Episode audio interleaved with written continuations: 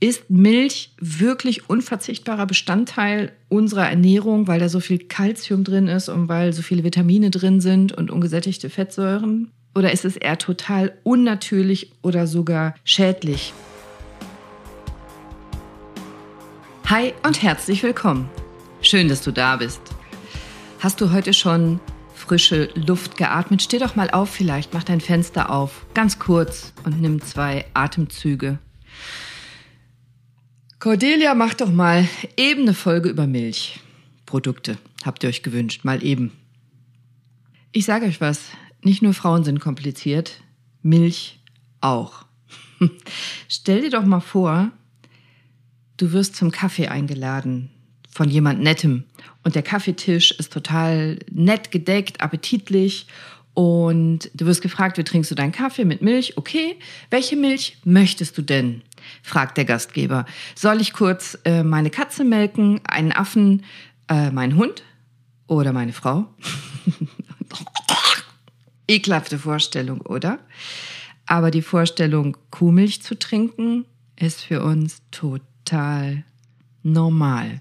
Für mich auch als Kind der 70er. Ich bin aufgewachsen mit trink ein Glas Frischmilch jeden Tag und die Milch macht's und wenn du Erfolg willst, musst du Milch trinken und diese ganzen Werbemaßnahmen der CMA damals, also der Zentralen Marketinggesellschaft für Agrarwirtschaft. Kennt ihr die noch? 1970 gegründet, 2009 hat die sich aufgelöst. Der hat genau diese Werbung immer gemacht. In den 80ern war es ganz viel im Fernsehen. Trink ein Glas Frischmilch jeden Tag.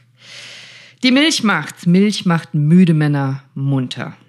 Milch ist ein ganz normales Nahrungsmittel für uns. Völlig normal. Milch und Käse und Joghurt und Milch in allen verschiedensten Formen, auch Latte Macchiato und sowas. Da denken wir gar nicht drüber nach, oder? Es sei denn, es wäre von einem anderen Tier als einer Kuh. Dann finden wir es eklig. Ich auch übrigens. Warum ist das so?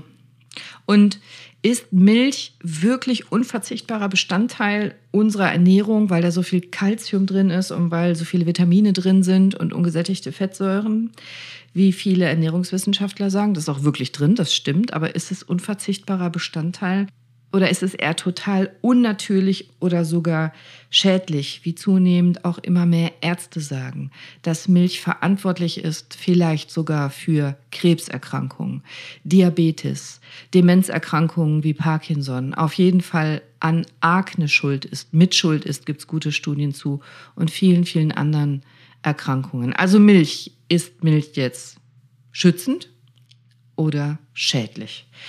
Darum geht's in dieser Folge und mein Resümee mache ich natürlich wie immer am Ende. Aber ich beleuchte dir in dieser Folge zwei, drei Sachen, von denen ich denke, dass du sie unbedingt wissen musst über deine Milch. Und auch wenn es nur ein bisschen Milch in deinem Kaffee ist, solltest du wissen, dass zum Beispiel Sexualhormone, das Wachstumshormone, Casein, Casomorphin, Morphium, Morphin ähnliche Stoffe in deiner Milch enthalten sind und noch sehr viel mehr Dinge, damit du dich bewusst entscheiden kannst, dafür oder dagegen. Ich sag dir auch ein paar Tricks, worauf du achten könntest, wenn du willst, um dich viel bewusster und gesünder mit Milch ernähren zu können. Und ich gebe dir am Ende mein Lieblingsrezept für Milch, goldene Milch. Die ist nicht nur gesund, sondern die kann sogar Gelenkbeschwerden lindern, Schmerzen lindern und schmeckt auch noch lecker. Aus ärztlicher Sicht ist Milch das Sekret einer Drüse, das hergestellt wird für die eigenen Nachkommen für einen gewissen Zeitraum. Äh, also kein natürliches Lebensmittel fürs ganze Leben lang, sondern nur für die Babys und nur für eine bestimmte Zeit. So machen wir Mamaria das, wir Säugetiere. Wir Menschen auch. Und ich erinnere mich gut an die Zeit, ich habe zwei Kinder, zwei Söhne und ich habe großen Wert darauf gelegt, die zu stillen, auch lange und ausreichend zu stillen, auch wenn es gar nicht so einfach war, weil ich immer gearbeitet habe. Aber Milch ist wichtig, gerade für Babys. Mit den Menschenbabys habe ich mich da gut auseinandergesetzt zu der damaligen Zeit, weil in Milch so viel mehr enthalten ist als nur Kalorien. Seien es Antikörper, äh, seien es viele verschiedene Bakterien, die wichtig sind für die Darmflora des Kindes dann. Milch prägt, Milch gibt Starthilfe. Und Milch die wir unser ganzes Leben lang konsumieren von einem anderen Tier, nämlich von der Kuh, tut es auch. Aber wirklich verstanden haben wir das jetzt erst. Milch ist nicht gleich Milch und in der heutigen Folge äh, konzentriere ich mich nur auf die Kuhmilch. Es gibt ja Schafsmilch, Ziegenmilch äh, von Yaks und von anderen Tieren. Aber in der heutigen Folge will ich mich mal nur auf unsere typische Kuhmilch konzentrieren.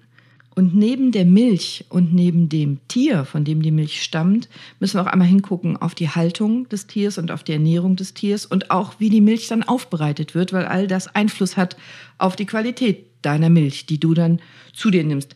Hast du schon mal von A2-Milch gehört? Das ist ein ganz neuer Trend. A1 und A2-Milch. In Neuseeland, Australien, Großbritannien, da ist A2-Milch total in und total modern. Und jetzt in Deutschland fängt das auch schon an. A1-Milch ist im Prinzip die Milch, die du kennst, die wir hier überall haben. Und A2-Milch unterscheidet sich ein bisschen von der A1-Milch. Bei der A2-Milch geht man davon aus, die ist viel besser, viel natürlicher. Die nennt man auch Urmilch. Die unterscheiden sich eigentlich nur in den Inhaltsstoffen, also in der biochemischen Zusammensetzung geht um eine Aminosäure, ein Milcheiweiß, Beta-Casein. Hm, vielleicht hier nicht so wichtig, aber es wird angenommen, dass die A2-Milch die ursprüngliche Kuhmilch ist und dann durch eine Mutation A1 Kühe A1 Milch entstanden ist. Also wir eigentlich eine veränderte Variante zu uns nehmen, nicht mehr die natürliche Urmilch und die Urmilch soll eben besser sein dass eine Punktmutation bei Rindern aufgetreten ist, diese A1-Variante, ist auch eigentlich egal. Aber im Vergleich soll A1-Milch, die wir hier haben, eher schlechter verträglich sein, vermehrt für Entzündungsreaktionen sorgen, besonders im Darm, dieses Leaky Gut-Syndrom mit unterstützen, also dass der Darm durchlässig wird, äh, dass du krank wirst. Es ist nicht bewiesen, dass A2-Milch tatsächlich besser ist. Aber in Neuseeland alleine sind bereits 8% reine A2-Milch Varianten auf dem Markt und der Trend kommt rüber und auch immer mehr Bauern hier spezialisieren sich auch auf A2-Milch. Also im Vergleich Neuseeland 8% ist ein größerer Marktanteil als Biomilch, die A2-Milch. Und ich denke, dass der Trend auch zu uns kommt. Je mehr Nachfrage natürlich, desto mehr wird A2-Milch produziert werden. Ob das gut oder schlecht ist, kann ich an der Stelle heute noch gar nicht sagen. Dafür gibt es noch nicht wirklich Daten und Studien zu. Die Idee ist aber interessant, mal zu hinterfragen, Urmilch und Spontanmutation. Was du aber bestimmt kennst als Inhaltsstoff, was du ganz sicher weißt, ist Laktose. Und du weißt bestimmt auch, dass es laktosefreie Milch gibt. Laktose kann potenziell dir auch Schädliches antun. Die Dosis macht das Gift. Laktose ist der Milch Zucker. Lass uns ganz kurz über den Milchzucker reden. Ich weiß, das ist jetzt vielleicht nicht unfassbar spannend, wenn wir über Bio und Chemie reden, aber ich finde doch. Laktose Milchzucker ist ein Zweifachzucker. Weißt du vielleicht noch aus Chemie, besteht aus zwei verschiedenen Sorten Zucker. Stell dir das mal vor, wie so eine Kirsche also zwei Kirschen, die zusammenhängen. Die kannst du so relativ schlecht essen, oder? Die würdest du auseinander machen und würdest vermutlich die Kirschen einzeln essen. Und genau das muss dein Körper mit diesem Zweifachzucker, mit der Laktose auch machen. Wir können die Laktose so nicht verdauen. Wir brauchen ein Enzym, das die beiden verschiedenen Zucker, die zusammengeheftet sind, spaltet und erst dann können wir Laktose verdauen. Und dieses Enzym, Enzyme heißen immer Ase, heißt Laktase, ist jetzt nicht abgefahren. Also, du brauchst Laktase, um den Milchzucker aufzuspalten. Hast du gewusst, dass 75 Prozent der Menschen, der Weltbevölkerung, gar keine Laktase oder viel zu wenig davon haben? 75 Prozent der Weltbevölkerung sind laktoseintolerant, nennen wir das, können also Milchzucker gar nicht verarbeiten. Es fehlt das Enzym, um Milchzucker aufzuspalten oder es ist einfach viel zu wenig davon da. Wenn du aber zu wenig von diesem Enzym hast und Milchzucker zu dir nimmst, Milch trinkst, dann transportiert dein Darm praktisch die beiden Kirschen, die noch zusammenhängen, unverdaut durch deine verschiedenen Darmabschnitte. Und bestimmte Bakterien futtern das dann anteilig und dann, dann produzieren die Milchsäure, Gase, Fettsäuren. Das sorgt für Bauchschmerzen, Blähungen, Unwohlsein, Magenschmerzen, für Verdauungsprobleme. Hast du mal darauf geachtet, wenn du viel Milch zu dir nimmst oder wenn du überhaupt Milch zu dir nimmst, ob es dir danach vielleicht ein bisschen schlechter geht, du müde bist, einen geblähten Bauch hast, bisschen Bauchweh, dich unwohl fühlst? Vielleicht achtest du mal drauf, wenn du magst, denn Erstaunlich häufig ist es so, dass Leute mit so unspezifischen Beschwerden, wenn sie für Wochen oder besser Monate Kuhmilchprodukte weglassen, eine erhebliche Besserung haben. Auch bei Kindern ist das so. Ganz häufig sehe ich das in meiner Praxis, aber auch rundherum, dass wenn viele unspezifische Beschwerden, so gerade Verdauungsprobleme, Hautprobleme, Kopfschmerzen, Nackenschmerzen, Muskelschmerzen und so weiter, auftreten, wo man nicht so richtig weiß, was, was der Patient hat. Und der lässt einmal konsequent Kuhmilchprodukte weg für bestenfalls mehrere Monate, mindestens ein paar Wochen dass sich die Beschwerden in Luft auflösen oder auf jeden Fall bei ganz vielen die Beschwerden sich erheblich bessern und die Beschwerden wieder zunehmen, wenn Milch wieder konsumiert wird. Das könnte also ein Schlüssel sein. Falls du Beschwerden hast, ist das vielleicht eine Option für dich. Hast du also einen Laktasemangel, kannst du Milch nicht oder nur schlecht verdauen. Als Kinder können wir das in der Regel gut als Babys und im Laufe unseres Lebens nimmt die Menge des Enzyms ab. Das ist auch ganz normal, weil von der Natur ursprünglich gar nicht gedacht war, dass wir unser Leben lang Milch konsumieren, sondern nur als Säugling, der saugt, der Milch saugt. Etwa ab deinem zweiten Lebensjahr nimmt die Menge des Enzyms ab. Und nur ein Drittel der Menschen ungefähr produzieren überhaupt ihr Leben lang genug Laktase, um ihr Leben lang Milch völlig problemlos verdauen zu können. Und vor ein paar tausend Jahren konnten wir das gar nicht. Da konnten wir das nur als Baby. Wir gehen davon aus, dass etwa vor 7500 Jahren bei uns Menschen in Zentraleuropa eine Mutation stattgefunden hat, die diese Laktoseverdauung ermöglicht hat, weil es natürlich Vorteile hatte, weil da die Viehzucht begann, weil wir dann Milch als Nahrungsquelle ständig um uns rum hatten und Menschen mit dieser Mutation natürlich Vorteile hatten. Und daher kommt ja auch die Überzeugung vieler Wissenschaftler und auch Ärzte, dass es eben unnatürlich ist, sein Leben lang Milch zu konsumieren, genauso wie viele Ernährungswissenschaftler der Überzeugung sind, dass es ein Fortschritt war, ein Sprung in der Evolution und dass es gut für uns ist, gerade in Ländern, wo wenig Vitamin D produziert werden kann, also bei uns, wo wenig Sonne scheint, wo wir nicht genug Sonnenstrahlen kriegen, hilft natürlich Milch, bestimmte Mineralien, Vitamine und so weiter zuzuführen. Und ist laktosefreie Milch jetzt die Rettung und die Lösung? Laktosefreie Milch ist im Prinzip normale Milch, wo man schon künstlich die Laktase reingeschmissen hat, das Enzym, das dir vielleicht fehlt. Also der Milchzucker ist schon aufgespalten und dann kannst du sie verdauen. Die schmeckt auch ein bisschen süßer, wenn du mal drauf achtest, als äh, normale Milch. Nein, es ist nur die Lösung in Bezug auf den Enzymmangel. Aber ganz viele andere problematische Inhaltsstoffe oder potenziell problematische Inhaltsstoffe sind ja trotzdem noch in der Milch. Casein zum Beispiel. Casein kennst du bestimmt, Casein mit C. 80 Prozent der Eiweiße in der Milch sind Casein. Und den Rest fasst man als Molkeproteine zusammen. Das kennst du vielleicht auch. Whey nennen wir das. Molkeproteine werden zu Käse und Quark weiterverarbeitet. Und wenn du Whey kennst, wahrscheinlich aus dem Fitness- oder Sportbereich, das sind ähm, vor allem Aminosäuren in einer sehr guten und reinen Form, die das Muskelwachstum anregen. Das funktioniert zum Beispiel auch mit Magerquark, der enthält zu 80 Prozent Casein. Aber ich finde ja auch Whey gut. Casein ist auch ein häufiges Allergen. Und Casein wird immer wieder angeschuldigt, in zu großer Menge vielleicht krebserregend zu sein. Vielleicht hast du mal die China Study gelesen.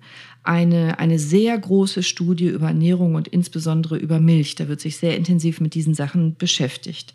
Und Milch soll eben den Darm schädigen können, insbesondere über das Casein, zu chronischen Entzündungen beitragen, also zu diesem Leaky Gut führen, äh, zu diesem durchlässigen Darmsyndrom. Und das führt wieder zu anderen Krankheiten, Autoimmunerkrankungen, chronische Atemwegserkrankungen, häufige Infekte, Kopfschmerzen, Verdauungsbeschwerden und so weiter. Also Vorsicht, wenn du sehr viel Käse, Quark und Milch zu dir nimmst oder sehr viel Whey supplementierst, weil, weil du vielleicht äh, Sportler bist, der viel Aminosäuren zu sich nehmen will, dann Vorsicht, wenn du solche Beschwerden hast. Vielleicht kann das zusammenhängen. Auch hier natürlich die Dosis macht das Gift, aber schau doch mal hin. Casomorphin finde ich als Schmerztherapeut natürlich mega spannend. Also Caso haben wir geklärt, die Käsesachen. Morphin, Morphium das hat eine Opioid-ähnliche Wirkung, also tatsächlich wie Morphin. Das macht müde und das nimmt Schmerzen. Übrigens, das Casomorphin gibt es nur in der A1-Milch. Also die Milch, die du kennst, nicht in der Urmilch vom Anfang, die jetzt cool demnächst wahrscheinlich überall zu kaufen sein wird. Casomorphin kann bei der Verdauung von Milcheiweiß entstehen. Und Casomorphin passiert direkt die Blut-Hirn-Schranke, genau wie Morphium. Wenn du das im Blut hast, bumm, hast es im Gehirn. Und im Gehirn bindet das an deine Opioidrezeptoren und Dopaminrezeptoren. Du bist happy, das macht müde, das betäubt so ein bisschen, das schmerzstillend, das macht so ein bisschen glücklich. Das macht total Sinn, wenn du ein Baby hast, dass das nach dem Trinken satt und glücklich müde einschläft, damit es verdauen kann. Casomorphin macht total Sinn. Aber vielleicht nicht, wenn du auf der Arbeit bist und müde und dir schnell ein Cappuccino holst, um besser denken zu können. Könnte kontraproduktiv sein. Casomorphine sind in Käse übrigens ganz besonders hoch konzentriert und deswegen kann Käse auch tatsächlich im wahrsten Sinne des Wortes süchtig machen und auch deinen Darm ausbremsen. Das sind ja typische Nebenwirkungen von Morphin.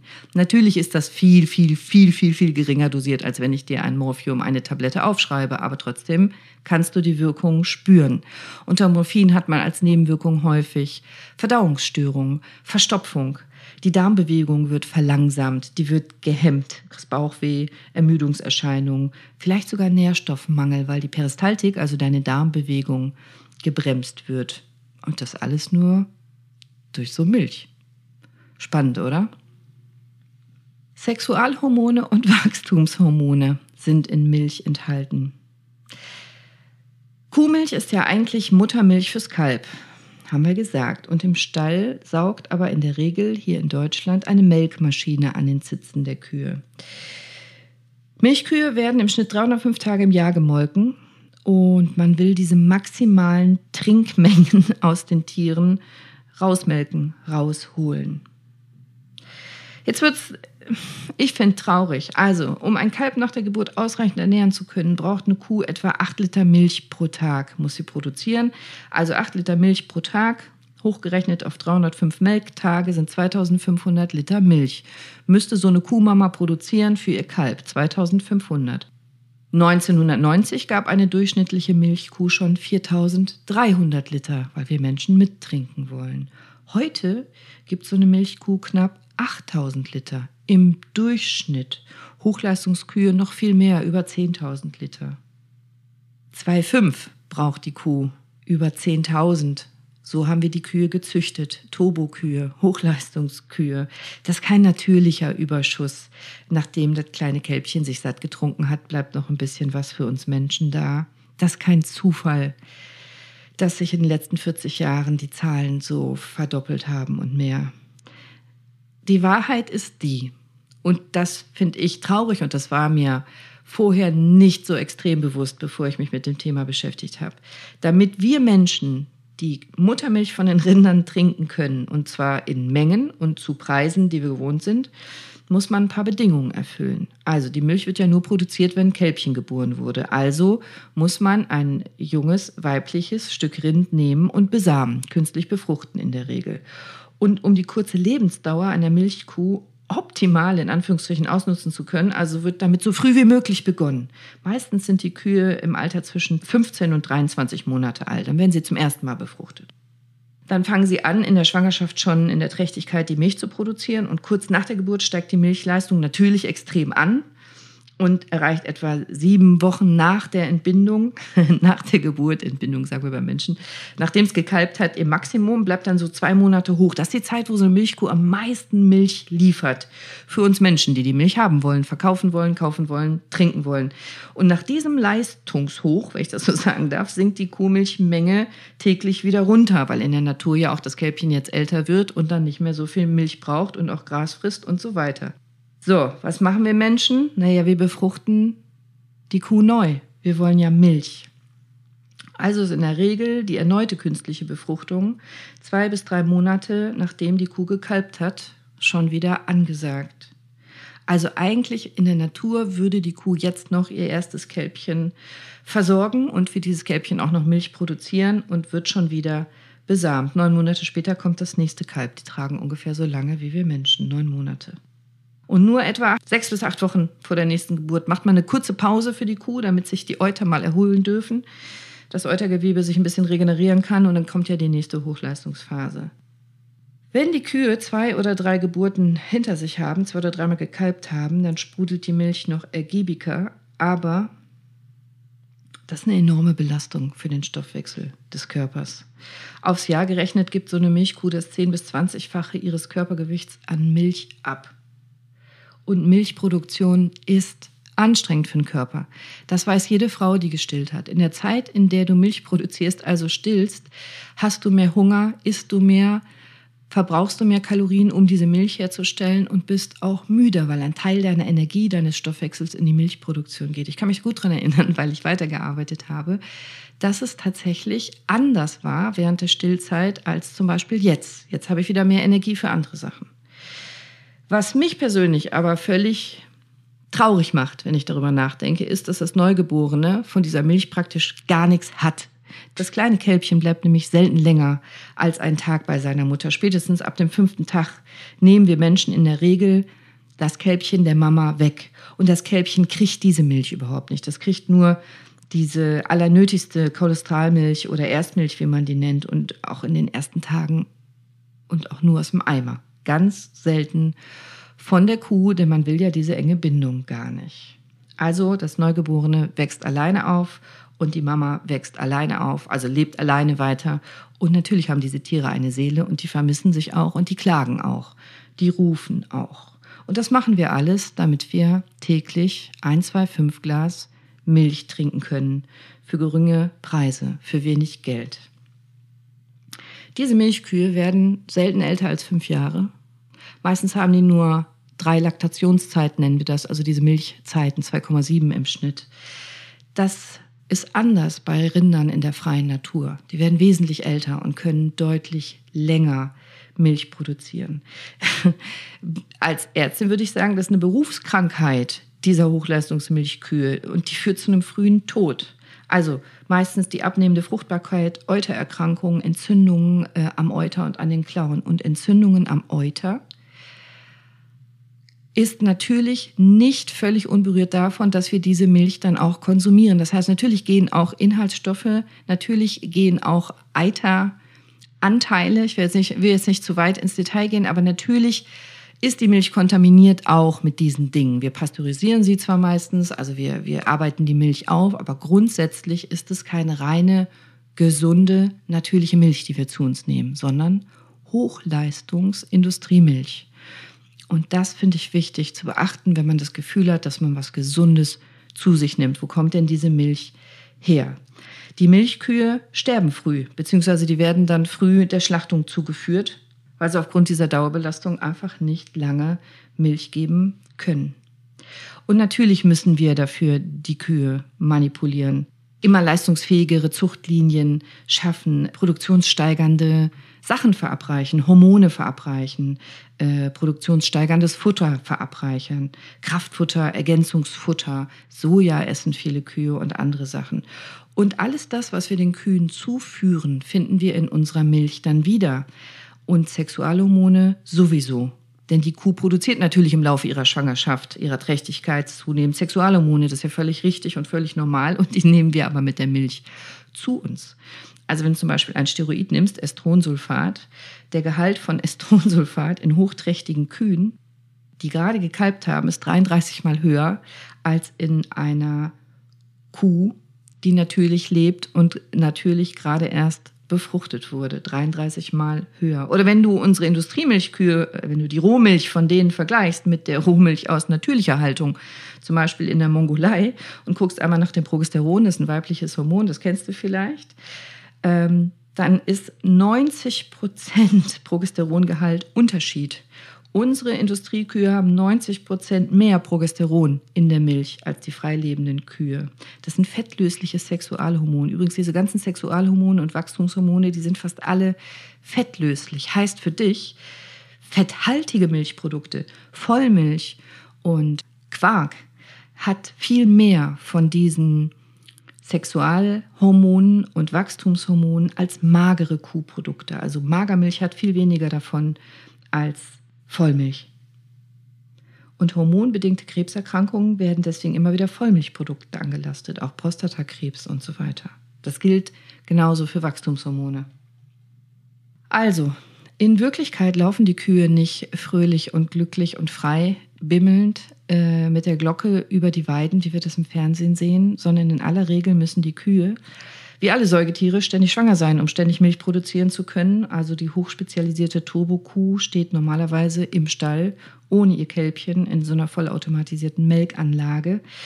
Und auch eine Bio-Kuh und auch eine artgerecht gehaltene Kuh muss immer wieder besamt werden. Und auch Biomilchkühe werden von ihren Kälbchen getrennt. Eine Sache muss ich dir noch sagen. Mach jetzt nicht aus. mTOR heißt das Eiweiß. Du musst unbedingt noch was über mTOR wissen. mTOR ist in aller Munde, hier Dr. Anne Fleck sagt es auch ständig und viele andere Ernährungswissenschaftler, das ist ein Eiweiß, Nein, das ist nicht langweilig. Das ist ein Eiweiß, das dein Wachstum und deinen Stoffwechsel reguliert. Das ist wie ein zentraler Schalter. mTOR kann Sachen an- und ausmachen. Das hat Einfluss auf deine Stoffwechselvorgänge, ob du, ob du zunimmst, ob du abnimmst, ob du Diabetes bekommst, äh, ob du Krebs bekommst, insbesondere Prostatakrebs. Also wenn du viel mTOR zu dir nimmst, M-T-O-R, mTOR zu dir nimmst, wenn du viel von diesem Eiweiß zu dir nimmst, dann hast du ein 30 bis 50 prozentig höheres Risiko als Mann, an Prostatakrebs zu erkranken, sagen Studien. Deswegen wird Milch auch immer und immer wieder verdächtigt, Prostatakrebs und andere Krebserkrankungen zu produzieren. Naja, das ist ein Schalter. Der Schalter sagt, wachse, Zelle, teile dich und das tun Tumorzellen eben auch. Das macht Sinn. Nimmst du also große Mengen mTOR zu dir, unreflektiert, unbewusst, dann kann es eben sein, dass du Krebserkrankungen potenziell triggerst und auch Hauterkrankungen. Akne auf jeden Fall. Also Milchtrinker haben ein 44 Prozent höheres Risiko für Akne als Menschen, die keine Milch trinken. In den Ländern, wo keine Milch getrunken wird, gibt es auch in der Regel keine Akne. Das ist jetzt ein bisschen salopp und ein bisschen grob, da muss man auch auf andere Ernährungssachen gucken, Sonneneinstrahlung und so. Aber grundsätzlich, Milch ist bewiesenermaßen verantwortlich dafür, Akne verursachen zu können. Parkinson auch, andere Demenzen. Osteoporose auch. Das finde ich sehr interessant, denn ich habe noch gelernt im Studium, Milch soll helfen gegen Osteoporose. Da ist ja viel Kalzium drin. Habe ich mich als Ärztin immer gefragt, ja, das ist ja ganz schön mit dem Kalzium, aber es ist mit Magnesium. Gut, Knochen braucht auch Magnesium. Aber Studien zeigen inzwischen, dass Milch nicht Osteoporose verhindert, sondern sogar verursachen kann, triggern kann. Ich habe dir die Studien dazu unten alle in den Show Notes verlinkt, damit das hier für die Leute, die nicht so wissenschaftlich interessiert sind, nicht zu langweilig wird. Äh, Professor Michael Hall hat da sehr viel interessante Sachen zu erforscht und der kommt aus Basel, Universität Basel und hat nachweisen können und das jetzt auch veröffentlicht, dass mTOR nicht nur auf bestimmte Stoffwechselprozesse in deinem Körper Einfluss nimmt, wie zum Beispiel die Leber, sondern auf deine gesamte Physiologie, auf deinen gesamten Körper Einfluss nehmen kann. mTOR, wirst du ab jetzt immer wieder hören, ist jetzt in den nächsten ein, zwei, drei Jahren ganz großes Thema, wenn du dich mit gesunder Ernährung beschäftigst. Ich verstehe Milch so. Mutter Natur hat Milch erschaffen für uns Säugetiere, für unsere Babys, für den Start ins Leben. Deswegen sind so viele Wachstumshormone drin. Deswegen ist so viel mTOR drin. Deswegen sind so viele andere gute Dinge drin. Und komplexe, komplizierte Dinge drin, die wir gerade erst anfangen zu verstehen und zu entschlüsseln. Und während unserer Entwicklung, unseres Wachstums ganz am Anfang macht das alles total Sinn. Aber wenn wir uns jahrzehntelang damit vollballern, ohne nachzudenken, dann kann es eben sehr wahrscheinlich auch Nachteile haben. Bestimmt hat es einen Einfluss auf unsere Zivilisationskrankheiten, Diabetes, Übergewicht, Demenzerkrankungen, Bluthochdruck und so weiter. Ich persönlich finde nicht, dass Milch ein ganz normales Lebensmittel ist wie ein Apfel sondern das ist ein hochkomplexer Signalgeber. Der prägt, der stimuliert, der regt an, der greift ein. Ja, Milch enthält viele gute Sachen, Mineralien, Vitamine und Fettsäuren, aber eben noch viel mehr. Wenn dich das Thema interessiert, hervorragende Forschung dazu hat Professor Bodo Meinig publiziert.